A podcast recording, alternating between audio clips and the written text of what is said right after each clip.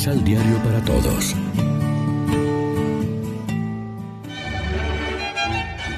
Proclamación del Santo Evangelio de nuestro Señor Jesucristo, según San Mateo. Entonces, Pedro se acercó y le dijo, Señor, ¿cuántas veces debo perdonar las ofensas de mi hermano? ¿Hasta siete veces? Jesús le contestó, No digas siete veces, sino hasta setenta y siete veces. Por eso sucede en el reino de los cielos lo mismo que pasó con un rey que resolvió arreglar cuentas con sus empleados. Cuando estaba empezando a hacerlo, le trajeron a uno que debía diez millones de monedas de oro. Como el hombre no tenía para pagar, el rey dispuso que fuera vendido como esclavo junto con su mujer, sus hijos y todas sus cosas para pagarse de la deuda. El empleado se arrojó a los pies del rey suplicándole, Ten paciencia conmigo y yo te pagaré todo. El rey se compadeció y no solo lo dejó libre, sino que además le perdonó la deuda. Pero apenas salió el empleado de la presencia del rey, se encontró con uno de sus compañeros que le debía cien monedas. Lo agarró del cuello y casi lo ahogaba, gritándole, Paga lo que me debes. El compañero se echó a sus pies y le rogaba, Ten un poco de paciencia conmigo y yo te pagaré todo. Pero el otro no aceptó. Al contrario, lo mandó a la cárcel hasta que le pagara toda la deuda. Los compañeros testigos de esta escena quedaron muy molestos y fueron a contarlo todo a su patrón. Entonces el patrón lo hizo llamar y le dijo, Siervo malo, todo lo que me debías te lo perdoné en cuanto me lo suplicaste. ¿No debías haberte compadecido de tu compañero como yo me compadecí de ti? Y estaba tan enojado el patrón que lo entregó a la justicia hasta que pagara toda su deuda. Y Jesús terminó con estas palabras. Así hará mi Padre Celestial con ustedes si no perdonan de corazón a sus hermanos. Lección Divina Amigos, ¿qué tal? Hoy es martes 22 de marzo y a esta hora, como siempre, nos alimentamos con el pan de la palabra. Jesús propone un perdón fraterno ilimitado. Es la única manera de romper la espiral del odio y de la venganza. Mas, ¿por qué tal perdón sin límite? ¿Qué es lo que sustenta tal doctrina y conducta?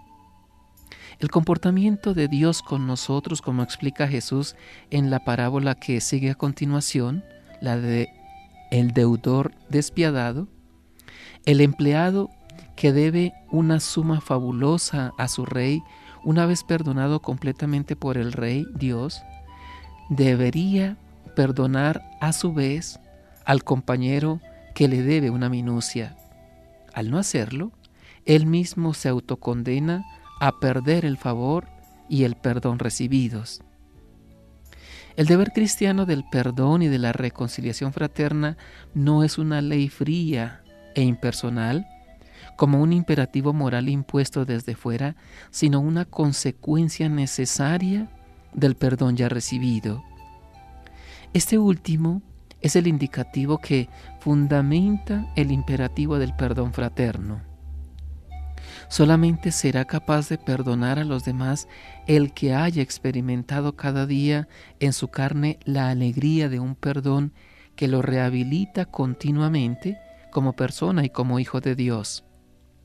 Quien no se siente perdonado, no ama, pero aquel a quien se le perdona mucho, ama mucho a su vez. ¿Cuántas veces nos hemos cuántas veces nos hemos acercado al sacramento del perdón que es la penitencia? ¿Por qué no salimos perdonando a los demás? ¿Por qué no sentimos la necesidad de compartir con los hermanos el perdón recibido de Dios? ¿Por qué seguimos viendo la paja en el ojo ajeno sin que nos moleste la viga en el propio? ¿No es esta una denuncia de la rutina de nuestras confesiones y celebraciones penitenciales? Serios puntos de examen para un día de cuaresma que nos surgen a una conversión sincera al Señor y al amor que olvida y perdona. De lo contrario, estamos perdiendo el tiempo, víctimas de un formulismo religioso. Reflexionemos. Perdonamos de corazón las ofensas de nuestro prójimo como expresión del amor y del perdón que hemos recibido de parte de Dios.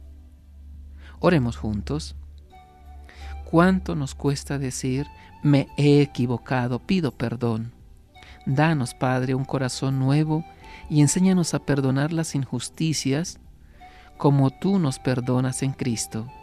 Así seremos sus discípulos e hijos tuyos de verdad Amén. María, Reina de los Apóstoles, ruega por nosotros.